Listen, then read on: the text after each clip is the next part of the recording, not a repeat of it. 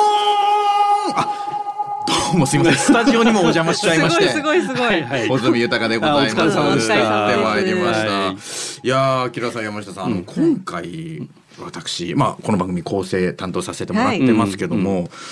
なんとですね、FM 横浜の日本カー・オブ・ザ・イヤースペシャルサポーター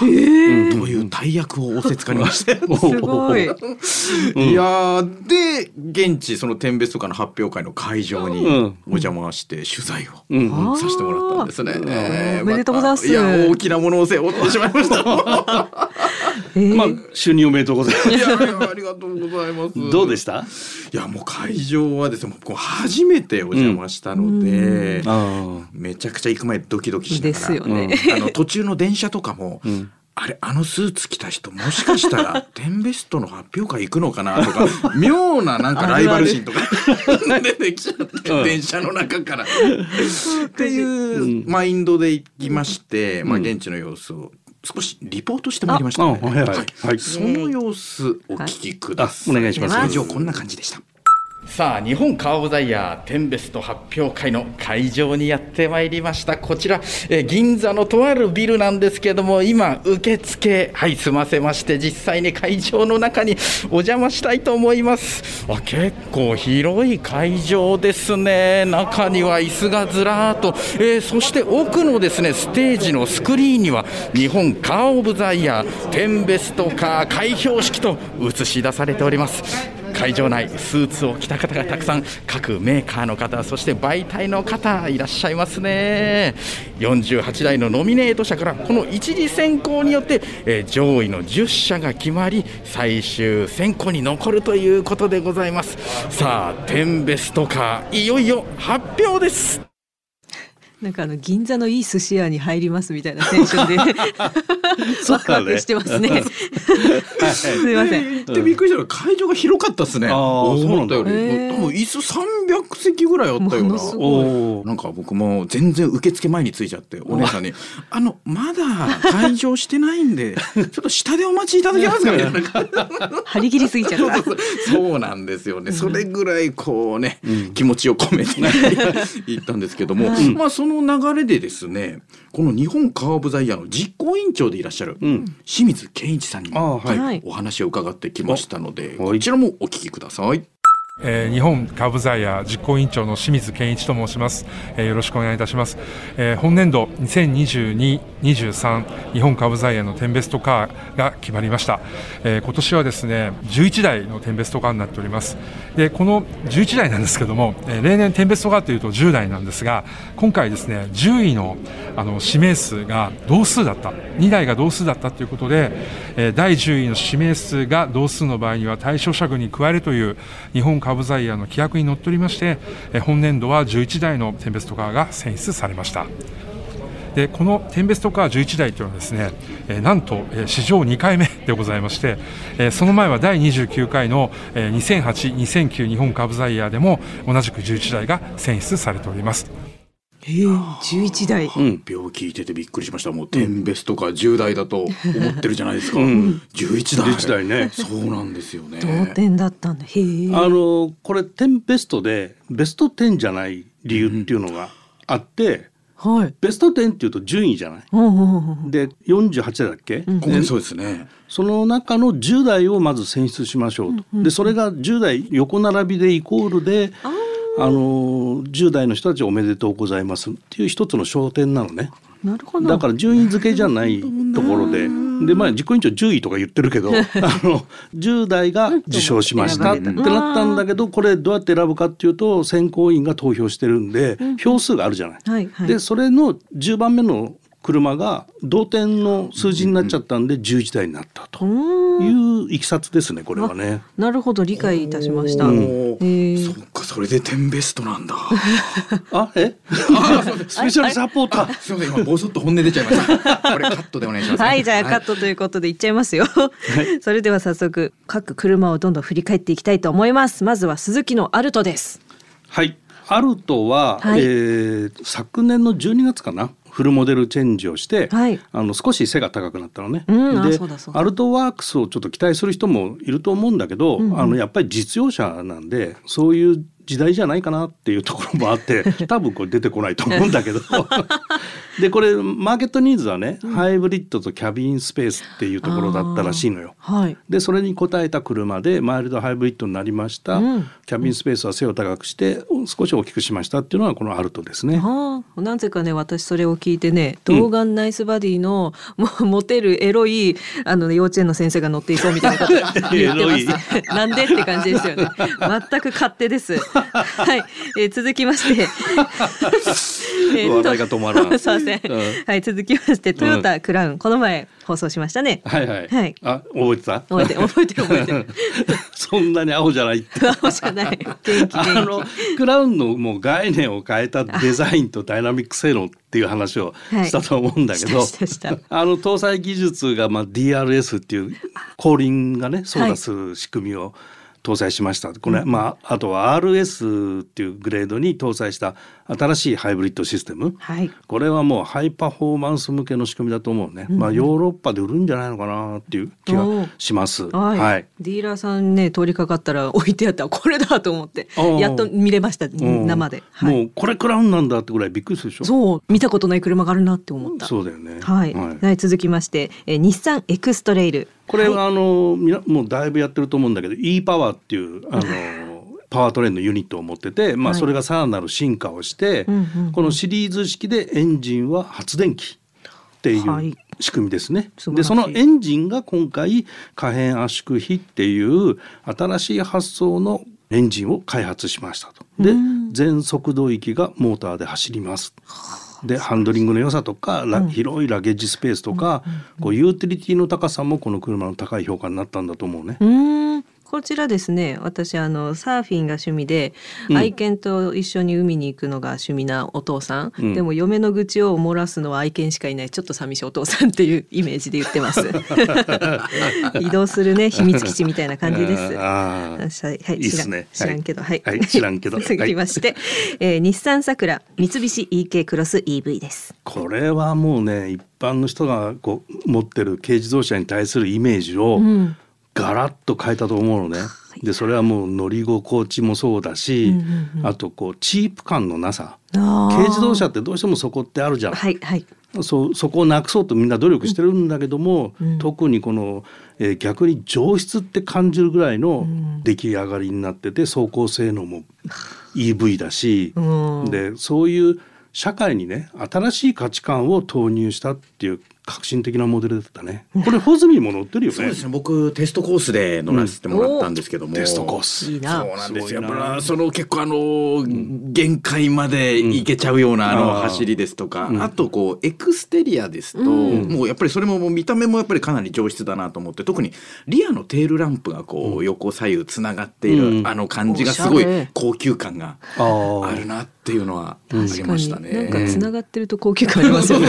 なんだなんでしょうね、あれね。じゃあ眉毛でもつなげてみあ、るそか。れはまた書きます違今からね書きますう。 はい、次行きます。ははいい、日産フェアレディ Z。これもう言うまでもなくピュアスポーツカーで、いいっすねまあ、ハンドリングの良さとか、エンジンの気持ちよさっていうのがもう突き抜けてる ぜっていう感じかなオラーまああっての感じスポーツカーの魅力を磨いたモデルって感じかな。だおーからもうこの開発商品企画の人はダンスパートナーですって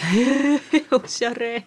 言ってましたね。あこれほら GTR あるじゃない、はい GTR はこうさ力でオラオラっていけるじゃない、うんうんうんこうねじ伏せる感じ、はいはいもう Z はもっと優雅にダンスパパーートトナーが。なんだだ、フェアレディですからね、はいなるほどうん素敵です、それでは一曲挟んで日本カーオブザイヤー10ベストカー残り6台を振り返っていきたいと思います The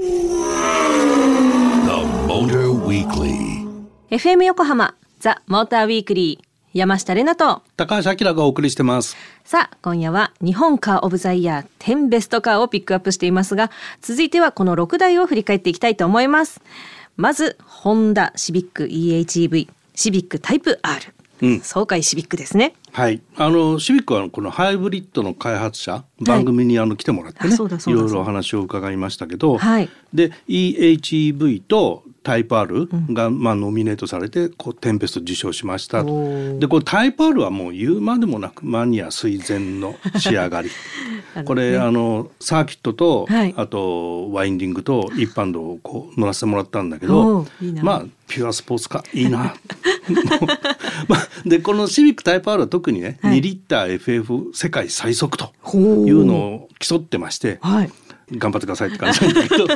言っちゃってでくださいこれガチガチのこうスポーツカーではなくてしなやかに動くっていうのがね、まあ、すごかったかうな。わいいな乗りたいな、でハイブリッドの方はもう静かだし、アクセル踏んでいくとモーター走行なんだけど、うんうんうんこうステップするようなねギミックを入れてたりとかなかなかユニークなこともあったかな。なんか走ってる感っていいですね、うん、でこの EHEV はホズミに乗ったよあね。ーそう一緒に、ね、乗らせていただいて、これがまさに爽快なんですけど、そのワインディングを走ってる時今ねちょっとあの時を思い起こしてみると、うんまあこうふわーさーっていくんですがその感じが、 うんサーフィンやってる時に波に自然に押されるようなあの感じ。あーあおー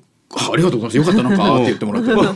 なんとなくはある。あそううんあの感じなんか滑っていくような感じ、うんそれが本当に気持ちよかったあんーですよね。素晴らしい。ありがとうございます。これは僕録音しますよ。このコメントはい。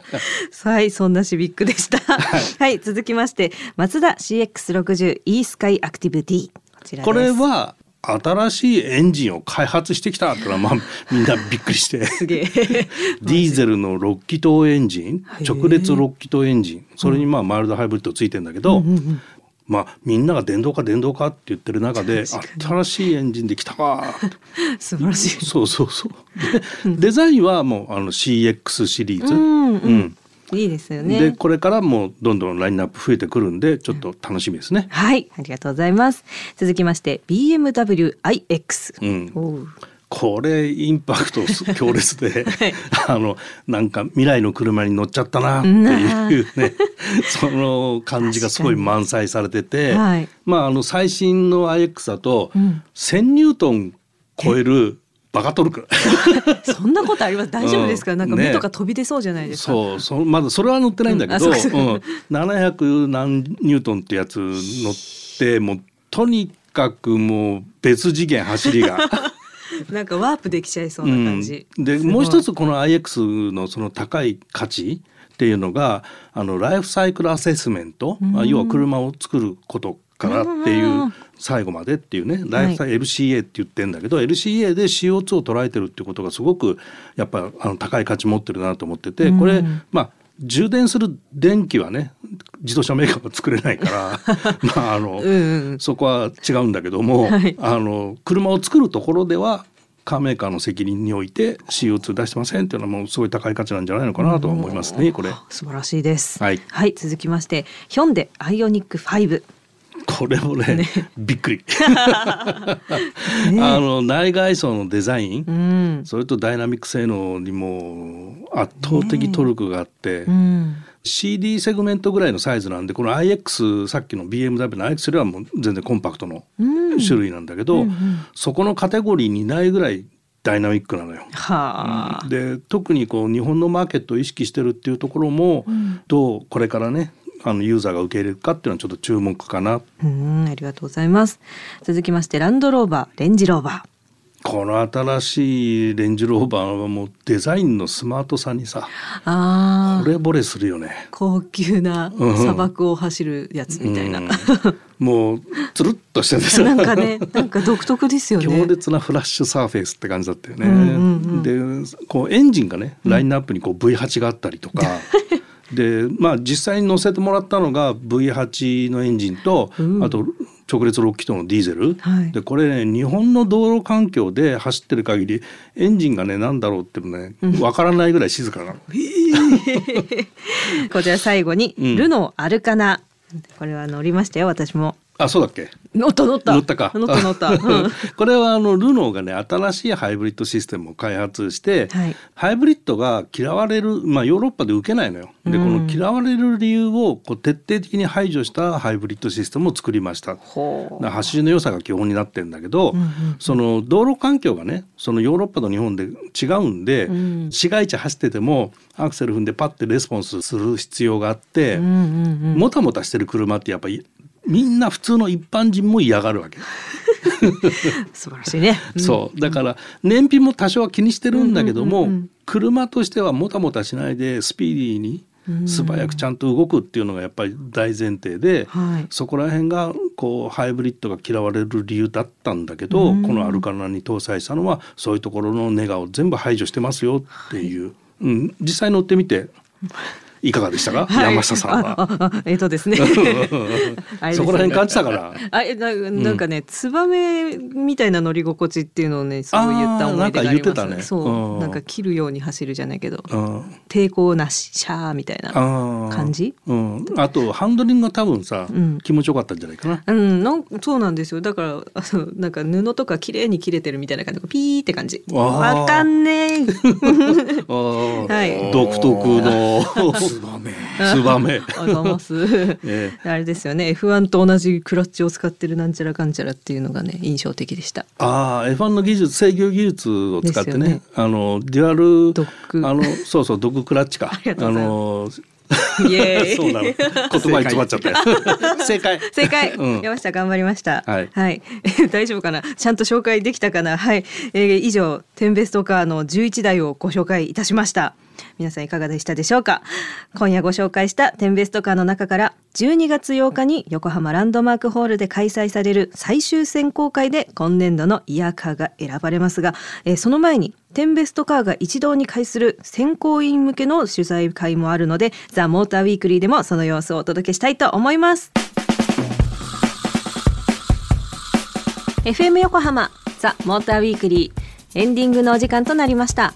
今夜は2022-23日本カーオブザイヤー10ベストカーをご紹介してまいりましたはい。たっぷりでした11台ありましたしかもね、はい伝わったかな。ね、あもうバッチリだと思いますよあ、バッチリですよかった。スペシャルサポーターの穂積さんいやどは。ーうですかそうですねちょっとね今日はまだ僕アイドリングなんでアイドリング割とね徐々にスロースタートでいこうかなと思うんですけどうんうんあの先ほどもありましたけど、この最終選考会発表がまさにこうスタジオの下というか横浜ランドマークホールでおお。行われるとはいいうことはですよ、んこれスペシャルサポーター黙ってるわけにはなんでちょっと提案でいい言手でなんか今舌巻いてたな。われ突てましたよねっ込むとこが二人が違うだろう。そこじゃない。ちょっとすいません今だいぶ踏みすぎましたちょ っとねええそう提な案のでで感 で。当日こいつなんかやりたいですよねなんか、うんなんかね。ねえねえもちろん、もちろん。そりゃそうだはい期待してますよ。スペシャルサポーター。なので、うんはい、当日までスペシャルサポーターを私続けられていたなら ば何かやりますなんでやねん当日なんかやりたいはいはい、頑張ってぜひ皆さんください楽しみにしていてくださ。はいい、楽しみです、はいそして番組ではラジオの前のあなたからメッセージを大募集中ですえー前回ですねあの放送できる範囲のやらかしたことということで募集しましたらたくさんメッセージいただきまして、うん来てるねいっぱもいのすごい来ましたそう本当に今夜はちょっとあの盛りだくさんであのご紹介ができなかったので申し訳ありませんありがとうございますということでえまだまだ募集をしつつえ次回たっぷりご紹介してまいりたいと思いますので、あまだ私出してないわっていう方はぜひ今がチャンス、ぜひやらかしたことを送ってくださいませ tm アットマーク fm 横浜 .jp tm アットマーク fm 横浜 .jp までどしどしメールをお送りください皆さんからのメッセージをお待ちしていますそして番組オフィシャルツイッターもございますのでフォローぜひお願いいたします。ハッシュタグモーターウィークリー847でなんか車のことをつぶやいてくださる方とか番組を聞きながらんその時の感想を書いてくださったりとか、うんこちらもね読んでて楽しいので、は ぜひぜひ、えーハッシュタグをつけてつぶやいてください。そして番組のホームページでは今夜の放送の内容がアップされていますまた「ザ・モーターウィークリーウェブオートプルーブでは今夜ピックアップした10ベストカーの記事もアップされていますのでぜひチェックしてみてくださいということでここまでのお相手は山下玲奈とモータージャーナリストの高橋明でした。また来週